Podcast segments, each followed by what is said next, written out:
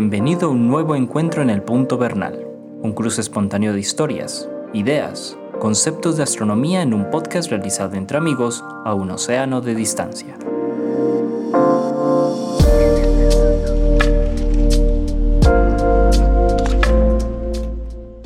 Hola Antonio, ¿cómo estás? Bien, gracias Jorge. ¿Cómo estás tú? Todo en orden, todo en orden. Viste Antonio, estaba aquí preguntándome cuál es la próxima fiesta, así como nacional o de la temporada que hay en España. Vaya pregunta. Por estos lados, por, por los lados de, de junio. Ah, en el solsticio 24, de el verano. 24, San Juan. El 24. San Juan. San Juan. Claro, claro. Es que me acordé de eso, me acordé de, de que muchas fiestas que se producen por estas épocas pues están asociadas a las, Al- a las estaciones. Sí, evidentemente. Y este es el solsticio. El solsticio. ¿Oíste? ¿Y qué, y, y qué, hay- qué hacen ustedes en, Mira, en San Juan? aquí hay- la costumbre del San Juan es que es la noche similar a lo que tenemos nosotros el 31 de diciembre, que es la noche para uno salir de parranda, eh, a bailar, a las discotecas. ta. Y aquí se acostumbra más, es que especialmente los jóvenes se van para la playa. Aquí ya que aprovechamos que tenemos el mar, y se van para la playa y hacen fogatas en la playa Ya. que, es- que no se como permite, pero, el, pero el día de San Juan sí se permite. Se hace la Sí, fogata el- y entonces saltan sobre la, la fogata. Sal- saltan sobre la fogata y es como Ah, una no especie de... Es una tradición como antigua. es una tradición, sí, eso yo me imagino que se genera, o lo leí en alguna parte, no recuerdo, se genera una especie de quemar lo que lo- el pasado, así como se quema Ah, el muñeco correcto. del 31 de diciembre, que se quema el muñeco, para uno quemar el pasado, y ¿cierto? aquí lo hacen también, saltando sobre la hoguera. Sí, sí, sí, lo pregunto porque estamos ya, este episodio en principio debería estar transmitiéndose, aunque lo estamos grabando mucho antes, alrededor de el... 15. ¿Cuándo es esto? El 12. El, el 15 tal Sí, vez. sí, estoy viendo aquí el calendario, lo tengo como a, a oscuras, exacto. Entonces, estamos cerca al solsticio, a la fiesta de, de San Muy, muy cerca. Bueno. del- de San Juan, sí. Pero hoy no vamos a hablar entonces de fiestas todavía. De- tenemos que hacer un episodio, Antonio. Por ahí lo tenemos en la lista para hablar Sí, de las fiestas y las, y celebraciones Con que están relacionadas que- con la astronomía. Especialmente con los equino- equinoccios y con los solsticios. Exacto. Hoy vamos a hablar un poco de historia, un poco de observación astronómica. Queríamos como tratar un tema otra vez de observación y eh, conversaremos sobre el catálogo de Messier. Sí, y en general sobre Charles Messier y sobre su contribución. Así que para quienes son eh, apasionados y apasionadas por la astronomía, pues me imagino que sabrán de qué estamos hablando y sobre todo sabrán la importancia de este, de este catálogo para quienes observamos, nos gusta la observación del cielo. Como siempre, Antonio, hermano, de pita, pues suelte pita a ver qué se nos va Hombre, creo que lo primero es de- ¿qui- quién era este señor Charles Messier. ¿Quién era? Bueno, ¿Quién era Charles, Charles Messier? mira, hay una cosa curiosa y es que no he, no he podido encontrar ninguna referencia, porque he escrito sobre él y el año pasado hicimos una maratón Messier, que yo fui comentarista y estudié mucho para ella. No he podido encontrar ninguna referencia sobre los estudios de Messier. Yo creo que él era un empírico total, era empírico, pero era un genio de la observación total. Era un astrónomo francés, nacido en 1730 y muerto en 1817, o sea que le tocó todo el asunto de la revolución, después le tocó... Tremendo. Sí, después El- le tocó... casi que la restauración, na- Napoleón, la guerra napoleónica. Claro, claro, Ajá. claro. Él relacionó el, el nacimiento de Napoleón con un cometa.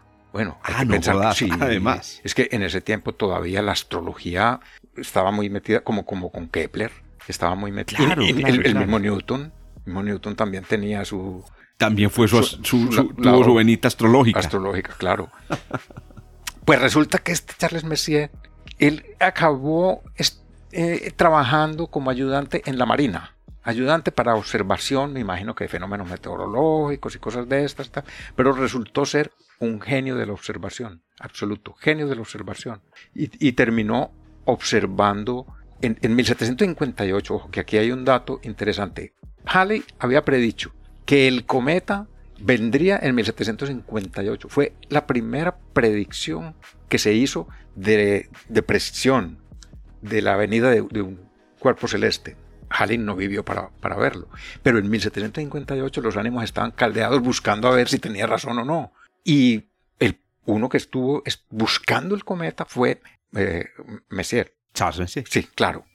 Pero él lo buscaba como él no era astrónomo propiamente, por unos planos que le daba Delisle, que era el, jefe de él, y resulta que es tan de mala suerte, eh, fue tan de mala suerte en este caso, porque él siempre tuvo buena suerte, fue tan de mala suerte que los planos tenían error. Entonces él cayó en el error y no lo pudo encontrar y se lo encontró un campesino eh, alemán. Esto es toda otra historia. Oiga, Anotemos también el Halley. El Halley. Anotemos la historia de Halley. El, cometa de Halley tiene unas historias increíbles. Además que tú tienes una implicación súper interesante en esa historia con la campaña del, 86. De, Voy a anotarlo por aquí en esta lista. Exacto. Oíste, una primera cosa que me impresiona mucho es que, claro, los cometas se, vienen observando desde la antigüedad, especialmente pues los chinos, en los registros chinos pues aparece eh, la sospecha de que ellos observaron el Halley, ¿cierto? Antes de nuestra era, estamos hablando antes de, la era, de, lo que llamamos la era común, antes de Cristo, pues como decimos vulgarmente. Pero, pero solamente con Halley, con las observaciones de John Flamsteed, Halley, con la teoría, las teorías de Newton, con de los grandes cometas de los, de los 1600, pues se empieza a acelerar el proceso de búsqueda, descubrimiento. Porque a propósito, hablar del descubrimiento de un cometa hoy no es simplemente ver el cometa el descubrimiento implica ver el cometa, determinar su órbita y saber que no es un cometa que ya se había observado. Por supuesto. Entonces me impresiona mucho que estemos hablando de descubrimientos de cometas a unos años. Estamos hablando solo de unas décadas de que se, hicieran las de la, que se hiciera la predicción de, de Halley y de que se descubriera la, la, teoría de la gravitación. ¿Cierto? Porque entonces estamos diciendo que el primer cometa descubierto por, por Messier, ¿cuándo fue más o menos el primer cometa descubierto por Messier? Eh, fue posterior al 1750, por ahí 1760 o 62. 60. Debió haber sido. Eso. Pero, imagínate, el primer, primer cometa descubierto por Messi. O sea, mejor dicho, esta era un área, lo que quería decir con, con todo esto es que esta es un área recién nacida de la astronomía. Sí. La búsqueda y el descubrimiento de cometa Es muy, muy reciente. El resto eran los que se veían a simple vista, pero nunca se había Que, aparecían súbitamente, que lo llamaban los grandes cometas. Sí, exacto. Sí, correcto. Sí. Lo otro que me, que me parece muy interesante de esta primera parte de la historia es estas personas que nacen con, como, con unas habilidades eh, innatas increíbles y raras.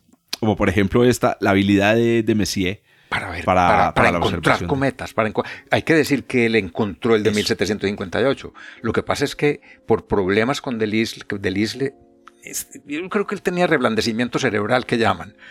Porque Le, Estaba muy le, prohibía eh, dar a conocer los datos. Entonces, ¿qué pasó? Que lo descubrió el, el Palís, este, el alemán.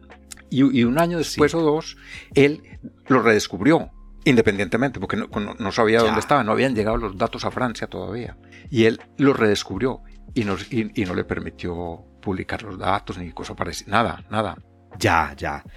Antonio, eh, para que nos acerquemos al catálogo, entonces, ¿cómo buscaba Messier cometas?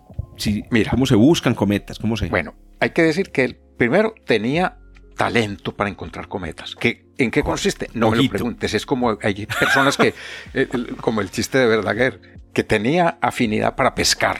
Echa el anzuelo y pesca. Y el otro echa el anzuelo y no pesca. Pues este echaba el anzuelo y pescaba. Eso era lo que hacía. A, tal punto, a tal punto que en su tiempo se conocían 50 cometas en toda la historia de la humanidad. Y él, en su, en su vida útil, vio más de 50 Hágame el favor. más de los, que de los que había conocido la humanidad en todo el tiempo. Y otro dato, otro dato interesante, poco conocido. Durante 15 años, todos los cometas que aparecieron los descubrió él. Todos o casi todos. O sea, era, él tenía como monopolizada la, el área. Totalmente, totalmente. Después ya vino, vino Mechen, más joven que él, que también. Otro grande descubridor. O un gran descubridor también que fue que él complementó el catálogo que hizo Messier, tal. Pero la idea es que Messier era un genio, el, el propio un monstruo. Luis XV le, lo apodó el hurón de los cometas. Sabes que el hurón es un animalito que busca y busca y busca hasta que sí, lo, lo, apodó el hurón de los cometas porque era un, una excepción. Y él descubría por bueno, se dice que él utilizó durante el tiempo de, de sus descubrimientos más de una docena de telescopios. Pero el que más le gustaba a él era un telescopio que tenía siete y medio centímetros de diámetro. Y, Hoy lo compra uno en, una, en un centro comercial. Sí, y algo, menos, diámetro, pues. algo menos de un metro de longitud. Ese era el, el que, el que más le gustaba a él y probablemente con el que mayores descubrimientos hizo, porque, claro, ese gusto debía ser porque le veía más fácil con él, tenía más facilidad de manejarlo, alguna cosa. Y, y los descubría desde la terraza de un hotel en el centro de París. Él, Hágame el favor, Sí, que sí, a- el- el- a- súmele que lo hacía desde un, desde la, desde dentro de la ciudad. Pues claro, estamos hablando de una época en la que no había tanta contaminación lumínica, pero era en la terraza de un hotel. la terraza del hotel del Cluny. Y, y él, eh, pero, pero ya había algo de contaminación porque estaba la luz, Claro. la, la iluminación a gas. Claro. Claro, claro. Sí, y estás metido en una ciudad de todas maneras. y es una cosa. Bueno, de todas maneras, era todo un personaje, aparte de que como persona, eh, eh, Messier era encantador. Era de aquellos que, Ya. que son, no sé, se me parece mucho a- al matemático Euler, que era un tipo sencillo. Que fue un abuelito sencillo, querido. cierto, que no tenía la malicia para pelear con nadie, eh, diferente de Newton, diferente de Comas y Solar, diferente de Galileo, que eran soberbios. Yo, claro que sí. Sí. Este, yo, yo, ah, me acuerdo mucho también Robert Hooke, John Flas- Flamsteed. Sí, grandes, sí.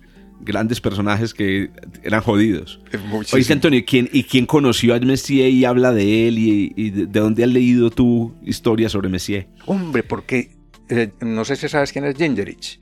Gingerich es sí, claro, claro, gran historiador de la el, ciencia. el- el historiador de la ciencia que aún vivo, eh, más grande que tiene en este momento el mundo.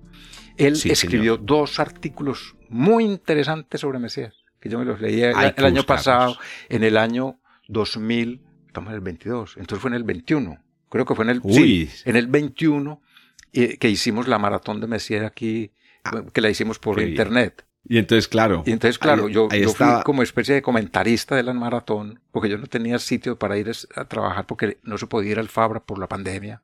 Yo no tenía eh, cómo observar.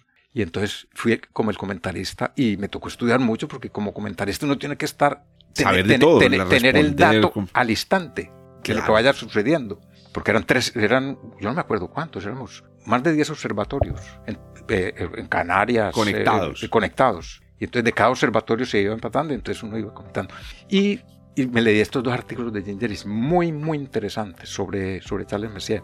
A que lo busquen por ahí entonces. Sí, sí, sí.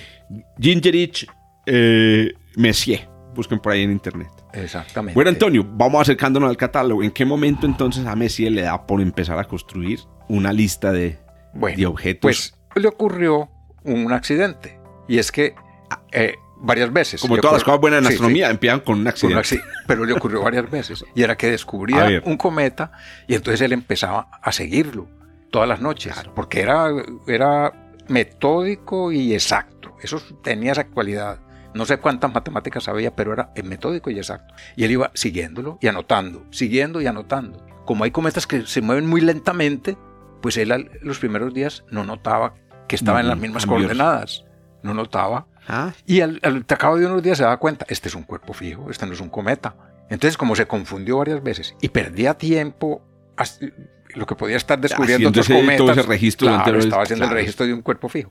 Entonces él se propuso hacer un catálogo de cuerpos no estelares, de cuerpos difusos, para que los que buscan cometas no se confundan. Mira, que la ahí se ve la generosidad. No era para yo no confundirme, para que los que buscan cometas, no- su- o sea, sus competidores, no se confundan. era una completamente filantrópica, una, acción total. completamente Sí, filantrópica. sí, así era. Y entonces Y él, uno, y uno eh, eh, espérate, te iba a preguntar sobre ese evento fortuito, ese primer accidente, me imagino que le pasó con M1. Bueno, M1 fue el primero. No sé si sería el, primero primer accidente, catálogo, pero, pero tal vez no fue el... pero el primero del Porque es que catálogo M1 sí tiene una apariencia muy cometaria. Muy cometaria, claro, porque es que los cometas con un telescopio como el que tenía Messier se ven como una mota de algodón. Y resulta que es. las nebulosas se ven como una mota de algodón. Las galaxias se ven como una mota de algodón. Total. Los cúmulos. Los cúmulos Incluso. globulares ni se diga. Exacto. Claro. Hay que decir también ahí, Antonio, para todos los que nos escuchan, que uno, cuando oye hablar de cometa, inmediatamente se imagina una cola, ¿cierto? Entonces uno dice, pero ¿cómo se van a confundir si las colas? Y es que los cometas que desarrollan colas visibles, que se pueden, eh, que cubren varios grados o decenas de grados en el cielo, son muy escasos. Son los que llaman los grandes cometas.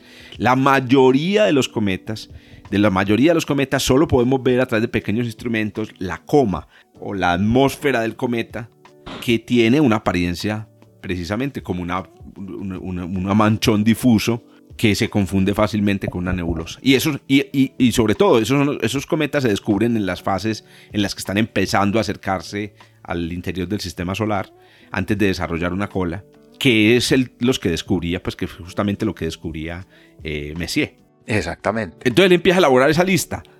¿Cuánto se demora, Antonio? ¿Cuánto tardó Messier en construir?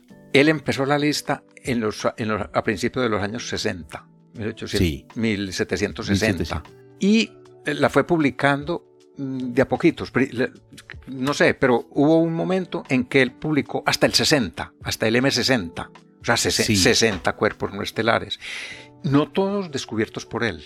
Entonces él siempre, en cada cuerpo, ah, que hizo, un listado, hizo una especie de catálogo muy parecido a lo que hacemos hoy, un listado de Excel, él lo hizo en papel, en el que estaban el cuerpo, las coordenadas, la fecha y luego unas anotaciones. Y en las anotaciones él siempre ponía observado por primera vez por fulano de tal, observado por primera vez por Halley, observado por primera vez en, los últimos por Mechen. Le, ponía quién fue el primero que lo observó. Entonces, no todos los cuerpos del catálogo que él hizo, que suma 110 cuerpos, no todos fueron descubiertos por él sino que fueron descubiertos por otros. Lo cierto es que hacia 1781 ya su catálogo estaba casi completo. Yo diría que llegaba por ahí al ochenta y pico, ya, hasta el ochenta y pico. Porque a ese catálogo se le fueron añadiendo otros cuerpos posteriormente, después de la muerte de Messier. Incluso en el siglo XX se añadieron algunos. Desde el 104, que es la galaxia del sombrero, hasta el 110 fueron añadidos en el siglo XX. Sí. Tú sabes a propósito de eso, esto es un datico curioso. ¿Quién fue precisamente el que agregó los objetos 108 y 109 al catálogo? ¿Quién sería?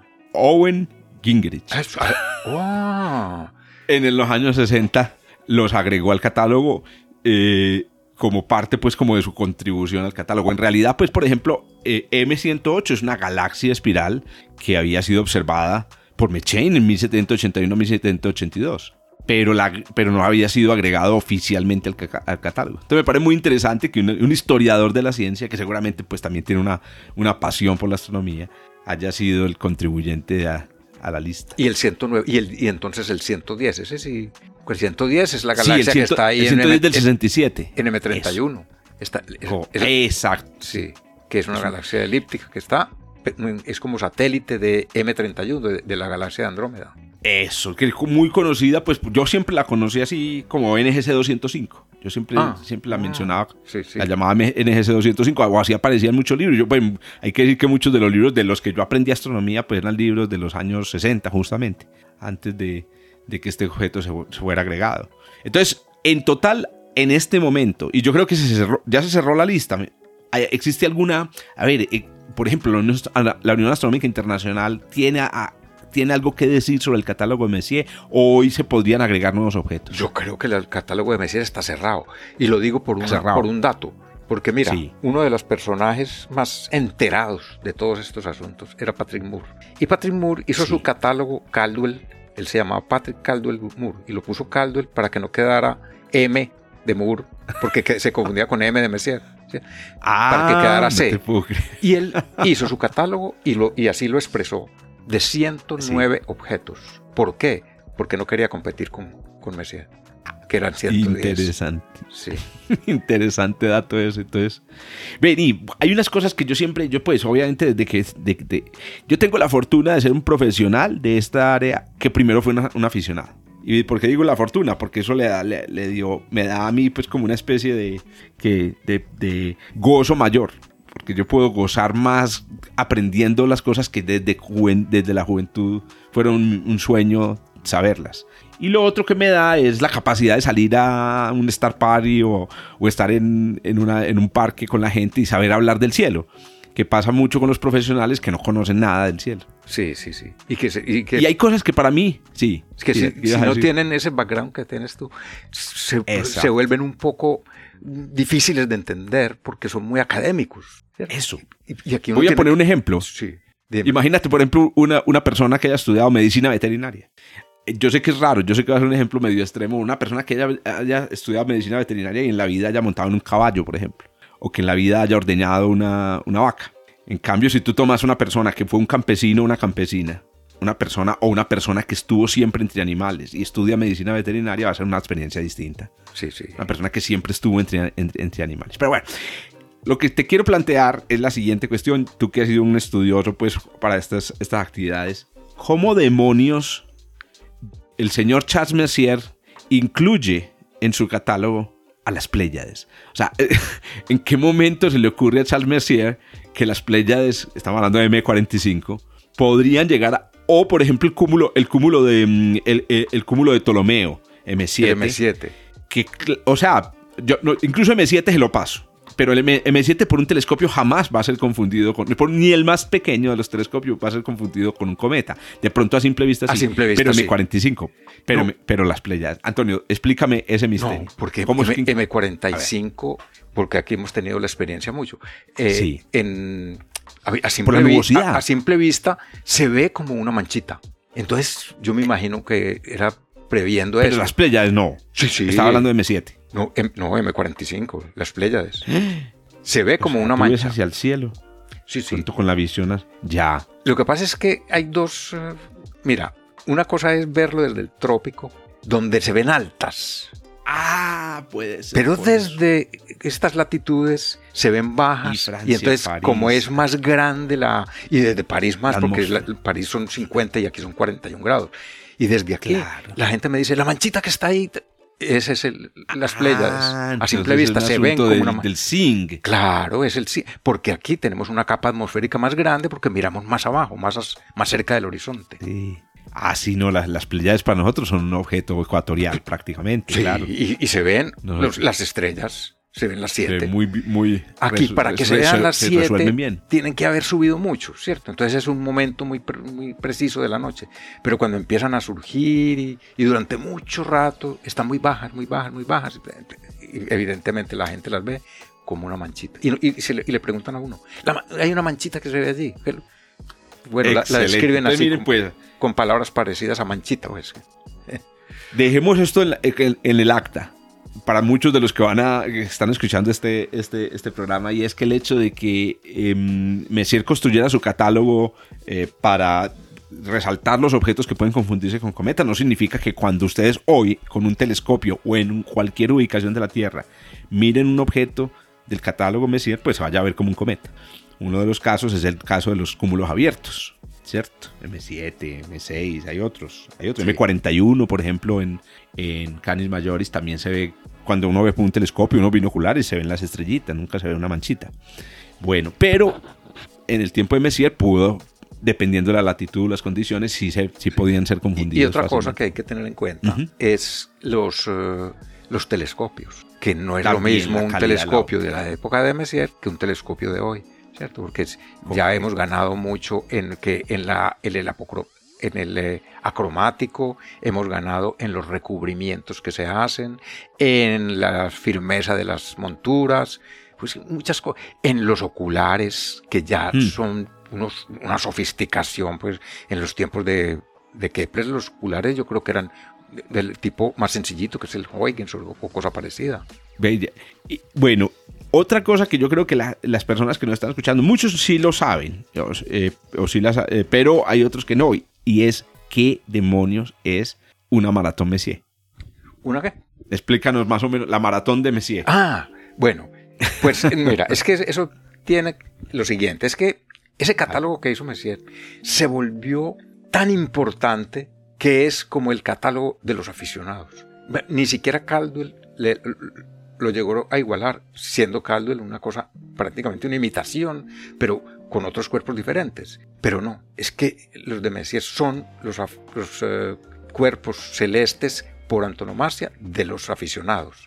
Entonces, en Estados Unidos, hace varias décadas ya, digamos en el siglo XX, se inventaron lo que se llamó la maratón de Messier, que consistía en que hay una noche del año en que se pueden ver todos, los 110.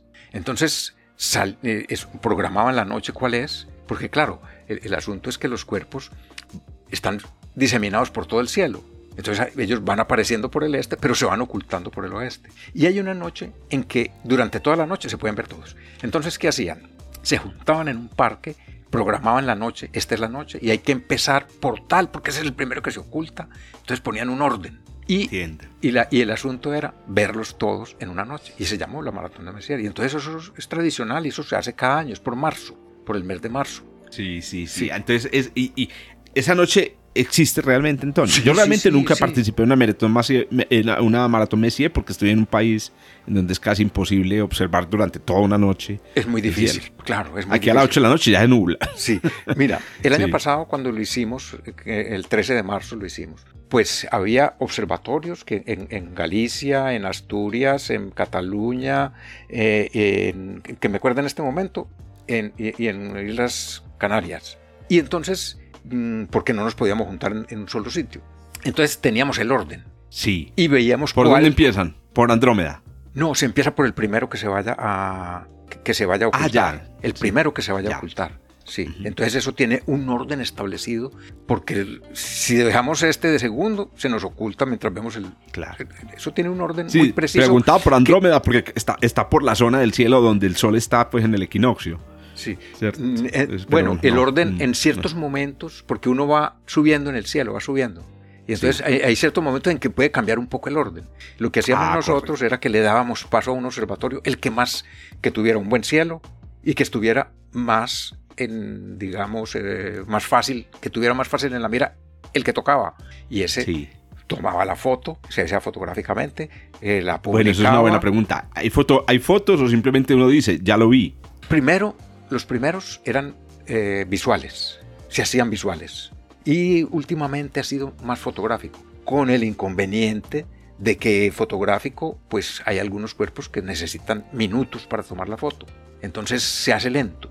Pero aquí como éramos varios observatorios, entonces eh, había un coordinador, que fue Jordi Lopesino, y él iba diciendo, bueno, eh, por ejemplo, le toca a fulano de tal en Asturias, y entonces ese estaba tomando la foto y le daba paso al siguiente. El siguiente va a ser fulano de tal. Entonces fulano de tal se preparaba para ir buscando el objeto, para tenerlo listo y cuando le llegaba su momento, que ya habíamos publicado la del primero, entonces este tomaba la foto, veíamos en, pantalla cómo se tomaba la foto, sus equipos, eh, todas las cosas, íbamos comentando, tal, tal, y ya el tercero estaba alerta de que le tocaba a él. Y mira, eso que tú preguntabas, si, si hay una noche que se puede, es tan cierto que esa, esa noche Hicimos 109 objetos de los 110. No, no hicimos el último por una razón, porque el observatorio que estaba más al oeste era el único que podía tomar un, uno de los objetos, el último de la lista. Era el único que, me, 30, no me acuerdo cuál, era el único que lo podía tomar y se nubló. Entonces por eso no hicimos sino 109. sí. sí. Es un, es un evento interesante. Es, y, debe ser un reto muy bacano como observadores, pero repito, necesita uno un buen cielo, porque a propósito, el evento, eh, la maratón que estás mencionando, pues es muy sui generis, como tú lo decías, fue producto de la pandemia. La que, hacen los, la que hacían pues los que fundaron esta institución eh, astronómica eran los, los, las personas en, Estados Unidos que la hacían visualmente. Visualmente, sí, sí. Y en los últimos años, yo creo que ya la hacen es fotográfica. Casi todo ahora lo hacen fotográfico, porque es que ya la, la fotografía astronómica, como lo dijimos en un episodio anterior, ha, ganado tanto que es que lo que hace un astrónomo aficionado hoy con un telescopio modesto, se lo quisiera el, eh, hace 50 años el Monte Palomar. Eso es correcto. Como te decía, yo aprendí de libros de los años 60, libros de astronomía, y las fotos que yo me acuerdo haber visto ahí, por ejemplo, del anglo-australiano. Muchas fotos de los libros que yo, que yo leí cuando estaba joven eran la fotografía del observatorio anglo-australiano, y eran fotos que hoy ya veo en, Facebook publicadas por, por aficionados. Por, aficionados, hombres y mujeres. Exactamente. Antonio, una cosa muy curiosa sobre los objetos Messier, cuando uno ve un mapa, es que tienen dos zonas por las que se distribuyen principalmente, que son la eclíptica, que me, hace pensar a mí que bastante obvio, porque es la región en la que se encuentran muchos cometas, especialmente los cometas de la familia de Júpiter, los cometas eclípticos, que pudieron ser de gran... Es decir, decir, no tenía por qué observar en todo el cielo. Trataba de, trató, encontró muchos en las regiones en las que pasaban los cometas. Eh, y obviamente el sur está muy, muy poco representado por obvias razones, a 50 grados de latitud. pero también por la galaxia. sí, sí. Pero también se acumulan mucho por la galaxia. ¿Cuál es la zona del cielo para que los oyentes que nos están escuchando y que van a hacer su primera mini, mini, mini maratón Messier, cuál es la región del cielo donde se concentran más objetos del catálogo de Messier? Creo que es eh, el, el obvio, que es Sagitario. Sagitario. Es Sagitario. Pues que mira que, eh, eh, bueno, una zona muy amplia de Sagitario, porque mira, el M7 que tú mencionabas, el, cúmulo de Ptolomeo, está entre la cola del escorpión y, Sagitario. Allí está M, 8 la laguna. Allí está M20, la, nebulosa trífida. De manera que hay una cantidad de, de, objetos, porque claro, si es que allá está el centro de la galaxia, entonces allá se acumulan muchos de los objetos que son galácticos. Claro. Que son galácticos. Y hay que decir que es por perspectiva, ¿cierto? Sí. No es, no es que haya más objetos en la dirección, en el bulbo galáctico, sino que cuando tú miras hacia la región del centro, pues en tu mirada ves muchas más partes de la Vía Láctea. Entonces, claro, estadísticamente es más posible que veas nebulosas, cúmulos. Y especialmente los cúmulos abiertos, porque, porque los cúmulos globulares están por fuera de la galaxia, esos son un poquito más distribuidos, pues, pero los cúmulos abiertos están dentro de la galaxia. Entonces, ¿Dónde hay más? Los cúmulos abiertos son acumulaciones de estrellas que están como tiradas al azar.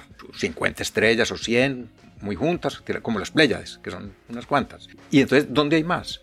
Pues donde, donde haya más concentración de, estrellas, que es en el centro galáctico. Correcto. Y, hay Que, no, hay que, no hay que olvidar que de los uh, objetos de, de los 110 objetos de Messier, los cúmulos abiertos son casi 30, 29. Son 29. 29. Yo quería que hiciéramos unas estadísticas, más que unas estadísticas, que resaltáramos algunos objetos así.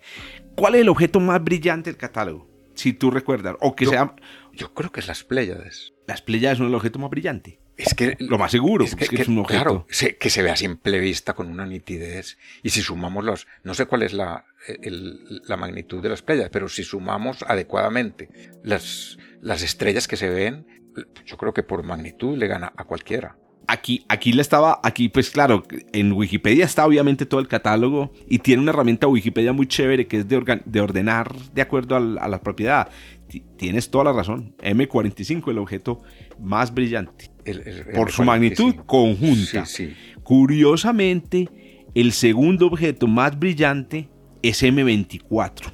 Y yo te digo personalmente que no, no lo he visto. Se supone que M24 es una nebulosa una nebulosa que está en, Sagitario. Uh, vaya, pues Pero es porque se me escapa, no sé cuál es M24. Exacto. Entonces ahí te, hago otra pregunta. Entonces ahí tenemos el objeto más brillante es M45. Entonces, recuerden, eh, la M viene en M7, 45 de su posición en la tabla, etc. Pero para ti, como observador de todo, de, por mucho tiempo, ¿cuál es el objeto más espectacular, el más bonito, el más... El que a vos te... Pues, pues decís, que, me, que me guste a mí. Sí, exacto. M13. M13. Solo hay un objeto en el cielo que me gusta más que M13, que, pero ese no es del catálogo Messier, que es eh, Omega Centauri. ah, es que te gustan los cúmulos globulares. Es que el cúmulo un cúmulo globular es una pasa, eso parece una fantasía. Uno, uno ver una pelota de golf intergaláctica, porque tú lo miras con el telescopio y lo que, bueno, las fotos de hoy, uno ve estrellas por todas partes pero impresionante. Pero la vista al telescopio es en blanco y negro. Entonces uno ve, es una bolita de gol blanca en, en medio de un cielo negro. Eso, eso, es una belleza. Eso es absolutamente increíble lo que uno está viendo allí. Que ahí me han hecho muchas veces la pregunta en, salidas de campo de por qué M Omega Centauri no está incluido en el catálogo de Messier.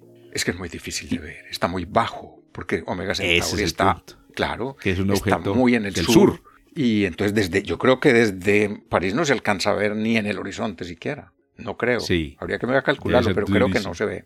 Yo tuve la oportunidad, pues yo he visto Omega Centauri es un objeto, pues obviamente muy fácil de ver aquí en Medellín, en el Ecuador, em, a simple vista, con pequeños instrumentos. Pero tuve la oportunidad una vez en la Tatacoa, Antonio, de ver Omega Centauri por unos binoculares eh, gigantes. Alguien había traído unos binoculares de Estados Unidos, la cosa más Antonio, esa es una experiencia que yo nunca olvidaré. O sea, mi ojo nunca recibirá una imagen tan espectacular a través de un ocular que ver Omega Centauri.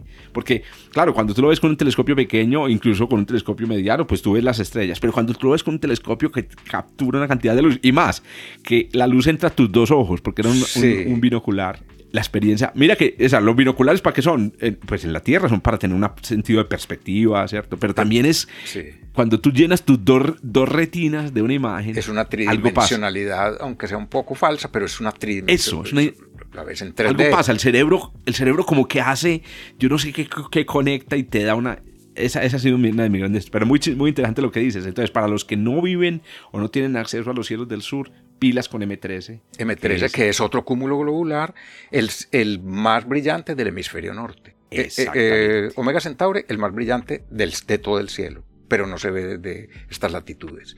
Y aquí en Europa, M13, que desde Colombia se ve precioso también. M13. Sí, correcto, también. Que es otro cúmulo globular, que es el más brillante del hemisferio norte. Exactamente, del, hemisferio norte. Antonio, y para la fotografía, que tú, que tú digas, el más fotogénico. yo diría que es la nebulosa de Orión, indudablemente. La M, 42 ¿no? SM42.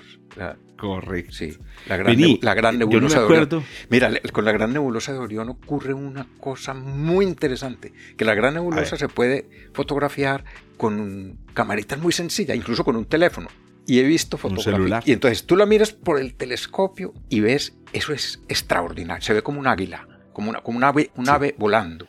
Parece un ave volando, porque son dos nebulosas, y una es la cabeza y la otra el cuerpo. Pero se ve en blanco y negro. Pero ya el, el, hecho de verlo en blanco y negro ya la se ve, parece una, una foto de Ansel Adams. Bueno, entonces, ¿qué pasa? Que tú coges un teléfono o una camarita muy sencilla y le tomas una foto y sale roja. Se le ve el ah, color.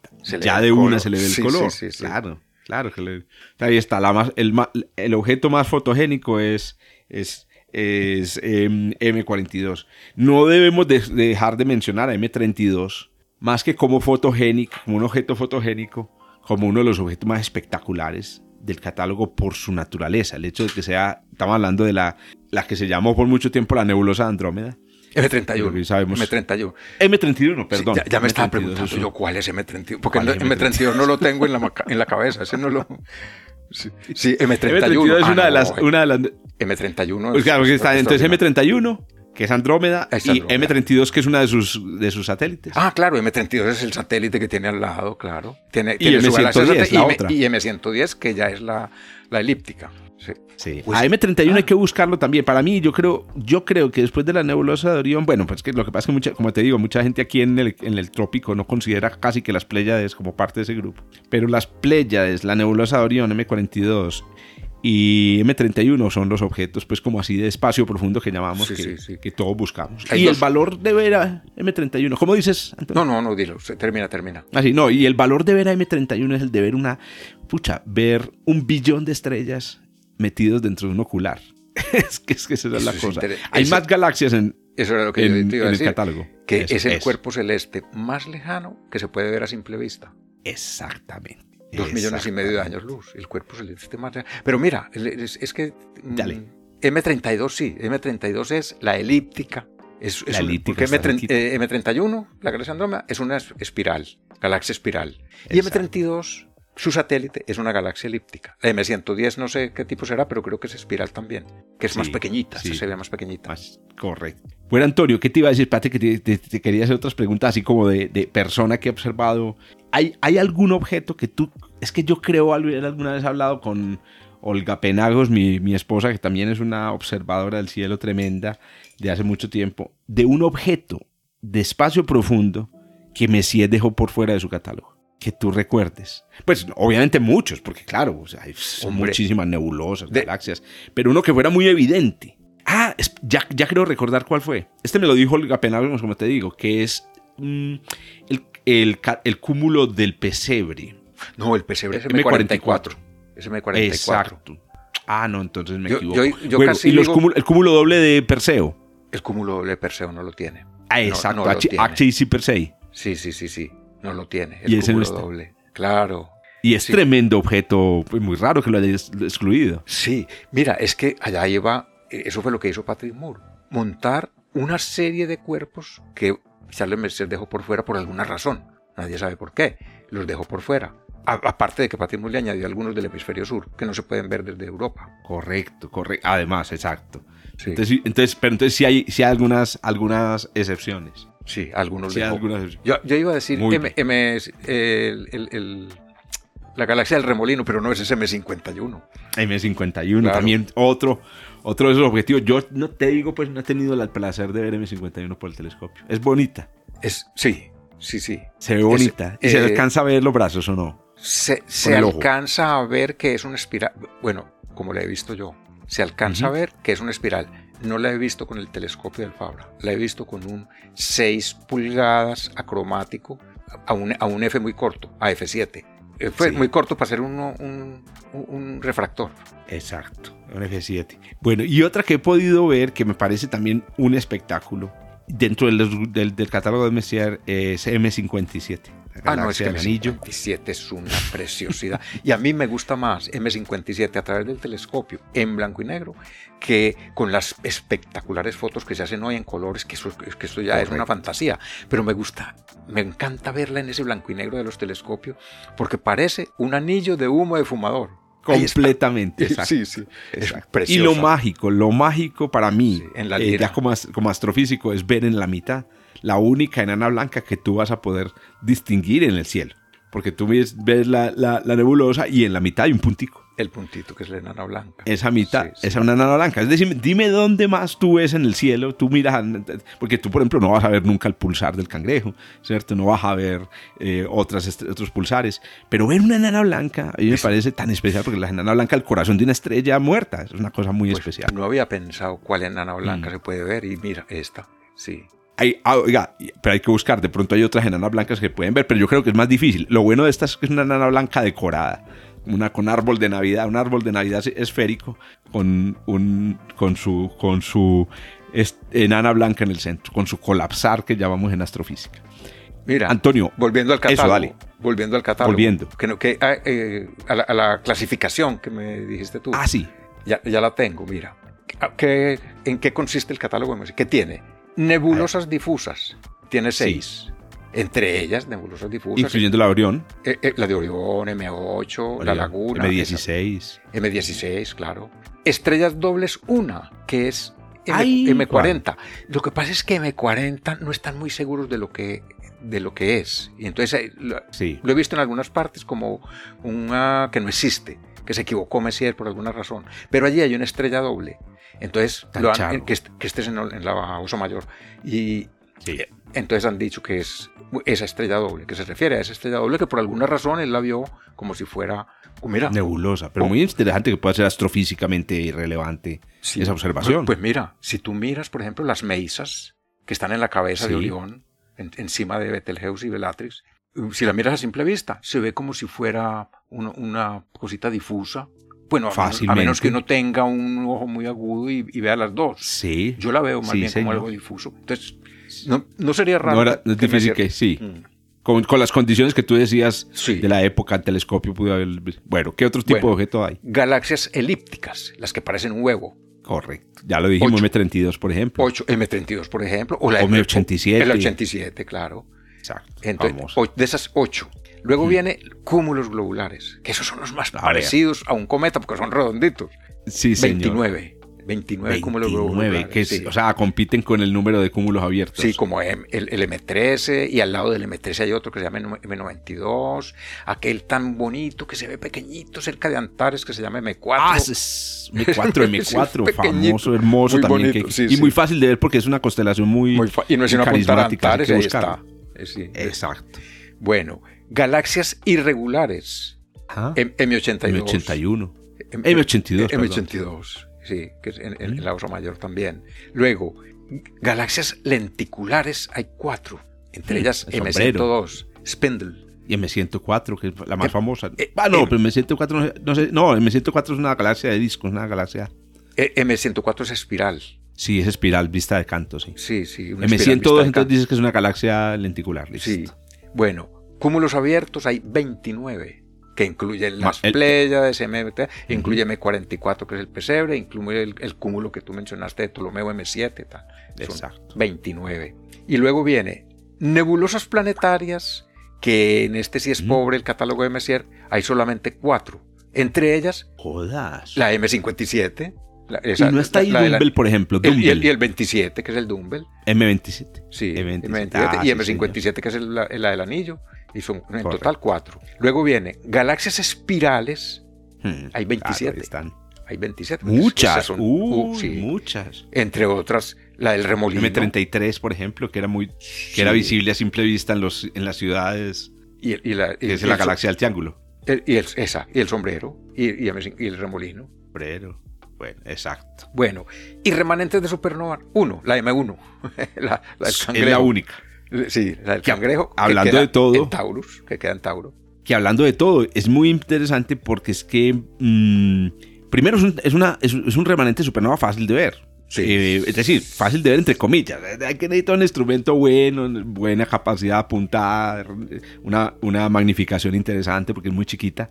Pero el hecho de que vos puedas ver un remanente de supernova, que es un fenómeno Sí, sí. que dura eh, miles de años, no es un fenómeno para siempre, indica básicamente que es una cosa joven. Entonces yo creería, a ver, vamos a pensar en eso, voy a echarle cabeza a eso, yo creería que M1 es posiblemente el ob- de los objetos más jóvenes eh, de, de espacio profundo que uno ve en el cielo.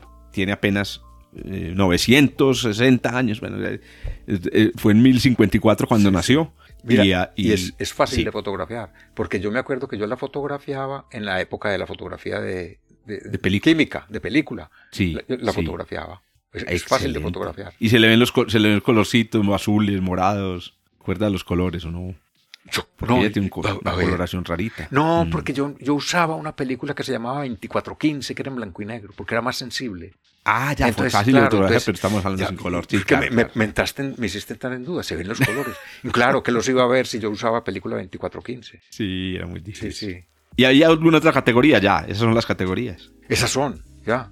Nebulosas pues difusas, estrellas dobles, galaxias elípticas, cúmulos globulares, galaxias irregulares, galaxias lenticulares, cúmulos abiertos, nebulosas planetarias, galaxias espirales y remanentes de supernova. Hay de todo, hay de todo. El catálogo de Caldwell tiene más nebulosas planetarias, que son tan hermosas esas nebulosas planetarias. eso es Mm, ahí está. El de Caldwell tiene más. Tiene Una preferencia, una preferencia Sí. especial por las de. Entonces, para los que nos están escuchando, ya saben, pues, los marzos. Tome- tomen nota los marzos para que se anoten alguna en un Star Party. Antonio, ¿ustedes ya tienen algún plan para el año entrante después de pandemia? Todavía no. Todavía Año no. Fabra, Y bueno. este año no se programó. Es que esto lo programamos con la agrupación astronómica de Mataró, que es una, una agrupación muy antigua, más, más de 60 Sí. años. Y entonces ellos programaron y tal, y me, me llamaron, y yo me, me uní a la. Y, y se unieron pues todos los observatorios que ellos eligieron. Y, y este año no se programó, no sé por qué. Es que ha habido mucha actividad en la, en la agrupación, demasiada. Y, y no se programó un maratón, que habría sido interesante. Correcto. Se nos pasó. Yo me Pero acor- tal yo me vez el año cuando ya había pasado el, el- el tiempo. Dije, ay, pucha, la maratón. Sí, Entonces, sí. pero el año entrante tal vez sí. Sí, en Estados Unidos con toda seguridad se encontrarán agrupaciones en, algunas, en algunos no, estados que No hagan... es sino entrar al Google por Maratón Messier y, encuentra uno, eh, muchas en todas partes del mundo la hacen. Eso se volvió un Aquí evento. en Colombia también lo, Sí. también lo hemos intentado. No sé si tú recuerdas algo. Yo sí recuerdo de personas que lo han intentado. Pues, por ejemplo, en, la- en el desierto de la Tatacoa se, se pueden realizar Hombre, en las épocas es- donde se puede hacer observación. Es un sitio ideal para hacer una cosa de estas. Claro. Mira, y ahora que tenemos ya la, metido dentro de las neuronas el hacer las cosas eh, por estos métodos nuevos, Virtuales. se- virtuales, se, se podría programar una, una maratón en Colombia, la maratón de Messier. No me dé ideas. pa- Para, todo el territorio. Eso sería interesante. Todos conectados. Todos, Todos conectados. conectados. Y es Y cuestión. así se nubla en Medellín o así se nubla en Río Negro, no pues que haya importa, alguien estamos en, todos con- en Cali y- observando. Y, esa- y entonces hacer un coordinador que vaya diciendo le toca a este, le toca que- como siguiendo la experiencia, que yo la podría transmitir la experiencia que tuvimos en esto para, para hacerlo muy coordinado. Y, y mira que el, el éxito fue de 109 sobre 110. Fue- mejor no Hermano, lo voy a lo voy a aventar Sí, a la sí, gente que se bueno, tiene cosas en la Tatacoa a ver si lo organizamos con usted. Encantado. una maratón. Encantado. Buenísimo. Muy bien, Antonio.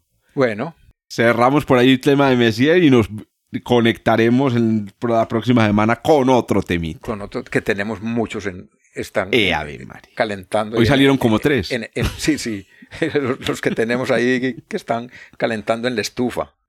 Exacto. Y bueno, aprovechemos para recordarles, 4 de julio, presencial, Planetario de Medellín, para los que viven por aquí cerquita, a que vayan y nos escuchen conversar en vivo y bueno, estaremos grabándolo para todos los que nos escuchan también aquí desde lejos, a que escuchen esa conversación. Vamos a hablar de un tema excitante, muy bacano, y es la astronomía de la vida cotidiana. 4 de julio, grabamos. Posiblemente se emita a los 8 días aquí en el, en el podcast. Muy bien, hasta la próxima entonces. Chao, chao. Hasta el próximo episodio.